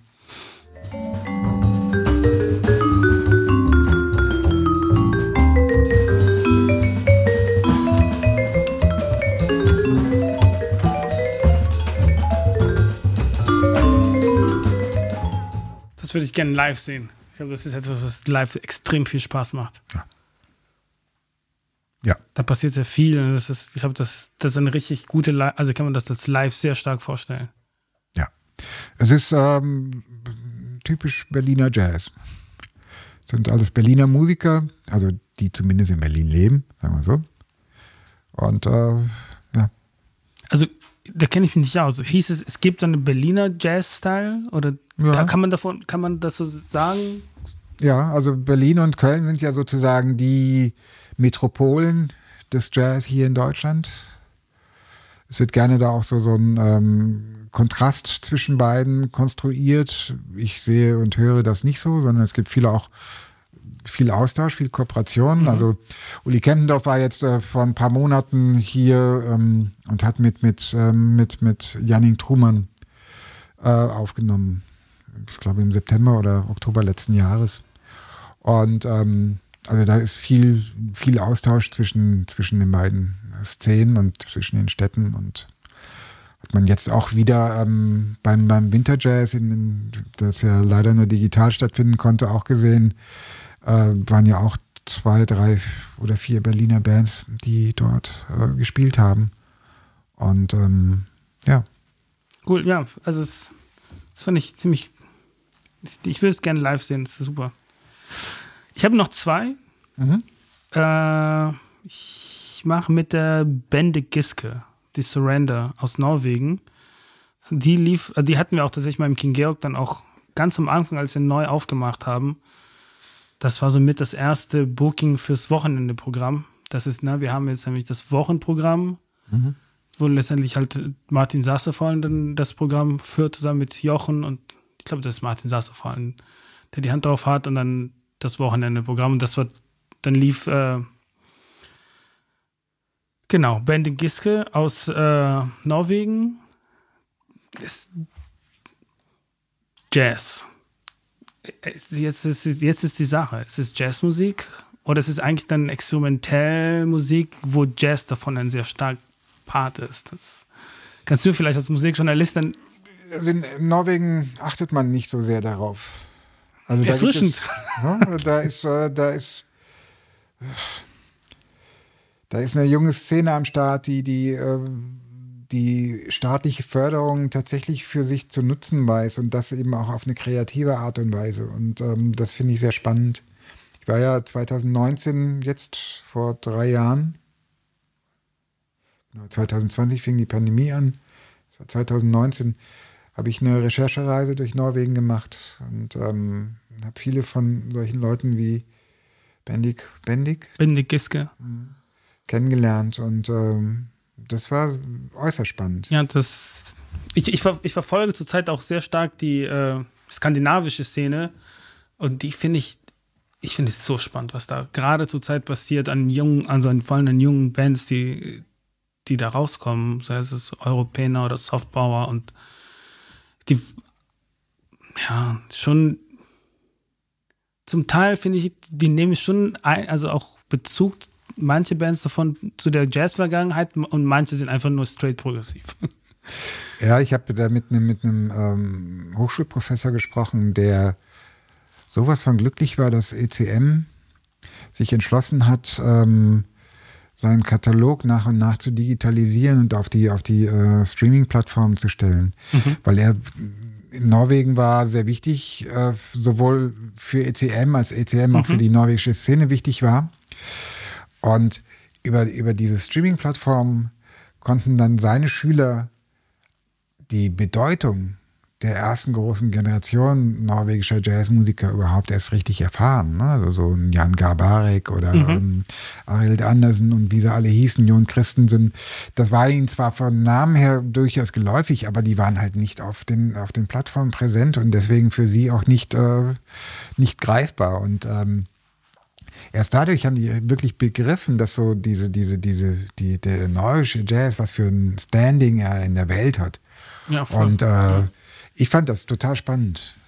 Und immer noch. Ne? Da kommt immer wieder, du hast das Gefühl, durch diese, durch diese staatliche Förderung auch und durch diese Absicherung, also materielle Absicherung, da kommt eine Welle nach der anderen immer wieder nach Europa und auch anderswo. Also die sind ja nicht nur hier in Europa dann populär, sondern gehen auch nach Asien oder auch in die USA. Ne? Und das finde ich total faszinierend. Ja, Bandit Giske, deshalb das mittlerweile könnten wir uns nicht mehr leisten, wieder den King Georg zu haben. Das war der ist mittlerweile, der macht mittlerweile echt gute Hallen ziemlich voll. Mhm. Ich spiele mal den, äh, mit meinem Lieblingssong aus der Platte, Hi.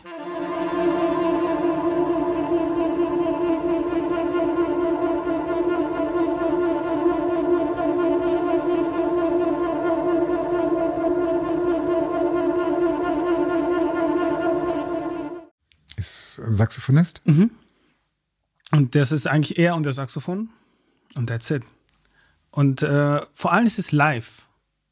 Mhm. ist natürlich, äh, die Platte ist super und ich finde, man ist auch eine Platte, die man, wenn man die Zeit und die Muse bringt, kann man sie zu Hause gut anhören. Aber dann darf ich nichts anderes nebenher sein, weil es ist keine Platte zum Nebenher hören. Und live ist es einfach eine, ist einfach ein Erlebnis dann. Das ist, äh, ist extrem stark, weil es, es geht durch den Raum auch. Also der bläst mit so, mit so einer Gewalt das Ding, das ist, äh, es hat auch was Gewaltvolles teilweise auch, was ich, äh, der ist auch teilweise auch in, in, in Berlin, in, in diese ganzen, was ist dann her, Bergheim, in, also ja. der ist in Bergheim teilweise auch in der in der Szene unterwegs, wo, es, wo, wo teilweise auch Gewalt und die, und die Gewaltästhetik auch sehr stark rüberkommen. Der ist dann, dann auch da eine bekannte Figur und ich finde, die Musik drückt das auch sehr stark aus. Das Gewaltvolle. Also es ist schon fast. Ja. Äh, natürlich ist es Jazz. Das ist aktuelle Musik. Ja, das sehe ich, genau. Ähm, Da, ich meine, mir fällt jetzt gerade der Name nicht ein. Den habe ich auch getroffen. Also nicht Bendig, sondern äh, der ist wahrscheinlich, wie alt ist Bendig? Bendig dürfte Ende 30, Ende 30, Mitte 30 sein. Okay. Äh, kleinen Moment, vielleicht habe ich es jetzt gleich. Meine, es gibt, äh, es gibt einige Musiker aus Norwegen, äh, Stian Westerhus zum Beispiel, ich weiß nicht, ob du den kennst, ein Gitarrist. Mhm. Ganz großartig, ganz eigenwillig, der, ähm, wie alt ist der jetzt? Anfang Mitte 40. Der, der hat nicht in Norwegen studiert, sondern in, in, in England. Mhm. Und es gibt äh, von der BBC eine Produktion mit ihm solo, Gitarre solo, und ähm, das ist ganz großartig. Ich- und Meinst du Colin? Nee. äh, du meinst Colin Stetson? Genau, weil es erinnert ein bisschen an Colin Stanton, Genau. finde ich. ist, ja, aber das ist halt Zirkularatmung, Klappen und was Genau. weiß ich, ne? Ja. Das ist äh, natürlich uns Colin Stetson ist auch jemand, der, der unheimlich laut spielt. Ne? Genau. Das ist wirklich äh, erinnert da ein bisschen, klar. Aber es ist trotzdem was ganz Eigenes, was er da gemacht hat. Ne? Ich, Und, äh, auch, äh, kann ich wirklich auch sehen für die, das Akt, der hat jetzt nämlich auch letztes Jahr eine Platte auch Crack rausgebracht. Cracker, Crack. Super. Auch intens. hm, Also glaub ich. richtig intens. Ich komme jetzt einfach zu meiner letzten Platte. Äh, Muriel Großmann, äh, eine Austra Australierin, nee, die ist in Paris geboren, die eigentlich ihr ganzes Leben in Australien verbracht, die letzten Jahre in Ibiza.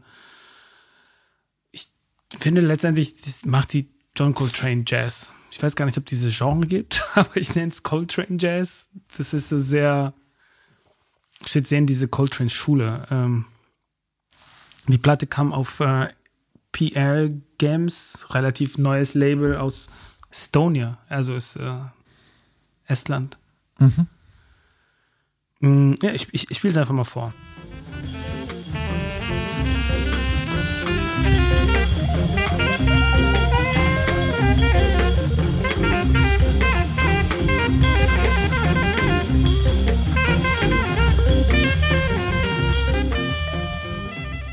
Weißt du, was ich meine mit den Coltrane Ja, ja, Jazz? ja, ja.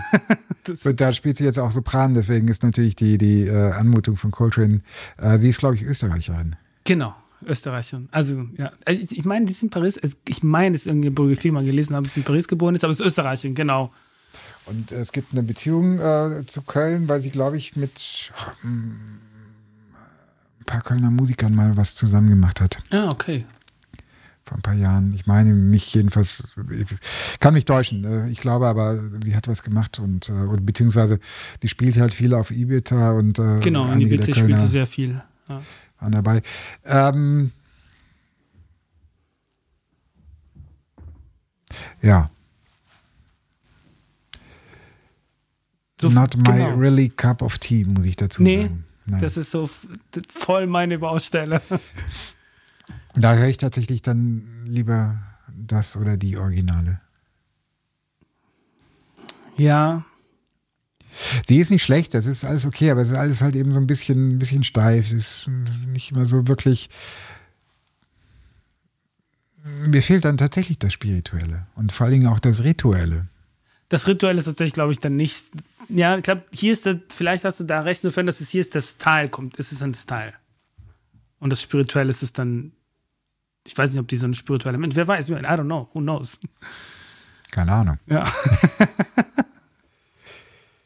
ja, ich, Auf jeden ich, Fall ich, spannend. Ich finde es spannend, dass du dir jetzt hier mitgebracht hast. Und äh, ja, Ich habe ich hab vor allem da, das Album von dir, dieses Golden Rule, extrem viel gehört eine Zeit lang. ja. Ich fand die sehr schön. Mhm. Ja.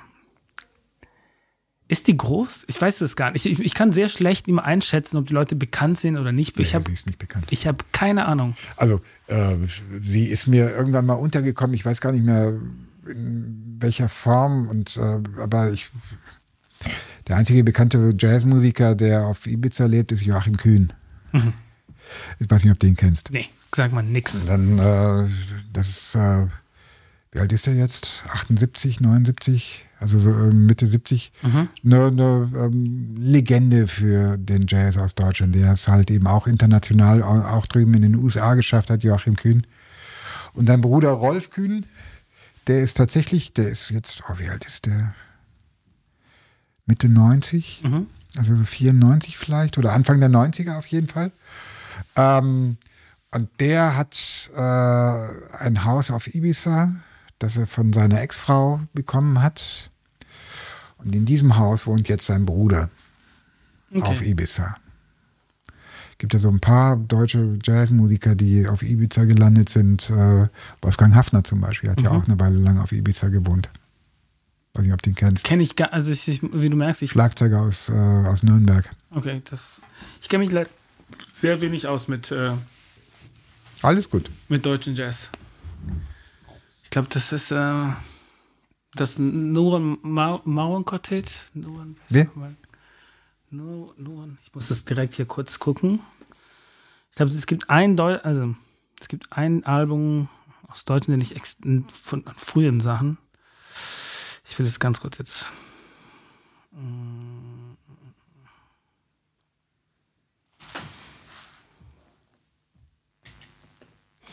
Michael Naurer. Michael Naurer, ja. Gibt es ein Michael Naurer Quartett, das Album hieß Call. Das fand ich wirklich hervorragend. Habe ich sehr gern gehört. Dann hör dir mal Volker Kriegel an. Ich muss mir das direkt aufschreiben, sonst vergesse ich das. Volker, Volker Kriegel. Kriegel. Alles klar. Jupp. Cool, schön, dass du da warst. Ich glaube, wir Danke, haben jetzt tatsächlich alles. So ein bisschen, um- das war so, ne, also dieses Versuch, den letzten drei Jahren Jazzalben, was gerade so passiert im Jazzbereich. Ich hätte zum Beispiel gedacht, dass die groß ist. Das ist äh, Muriel Großmann, weil ich jemand kriegt immer so viel, also jedenfalls in Plattenläden. In Platten, bei uns im Plattenladen ist es, äh, ja, Platten sind immer vergriffen. Also bei euch im Laden wird sie gekauft oder? Ja, genau. Okay. Also das ist, das war immer so mein, da merkt man, wie subjektiv eigentlich die, die Eindrücke sind. Ich meine, du bist Journalist, du sitzt da. Ja, das hat aber auch nichts wirklich zu sagen. Ne? Also, es muss ja nicht sein, dass ähm, ich alles mitbekomme, was äh, tatsächlich erfolgreich ist. Also das äh, Muriel Großmann war jetzt äh, lange Zeit überhaupt kein Begriff für mich und äh, vor ein paar Jahren ist sie mir dann irgendwie untergekommen, aber ich weiß gar nicht mehr in welchem Zusammenhang, muss ich dazu sagen. Und ja. Und äh, darüber habe ich dann ihre, ihre Alben kennengelernt. Und ja, sie, sie macht das schon, ist schon alles gut. Ne? Es ist nicht so, aber ehrlich gesagt, da höre ich mir lieber in Kempendorf an. Okay. Ken, kenn ich, kenn ich auch nicht. Wem? Den Uli Kempendorf, Also, den wir gerade okay. hatten. Ja, ja. Ja. Der Berliner. Der Berliner, genau. Gut, Schön. Dann, äh, somit haben wir dann die, das war die ak aktuelle Folge jetzt. Martin, schön, dass du da warst. ja, Gehen wir ein Bierchen trinken. noch eins, eins gehen wir. Cool. Super.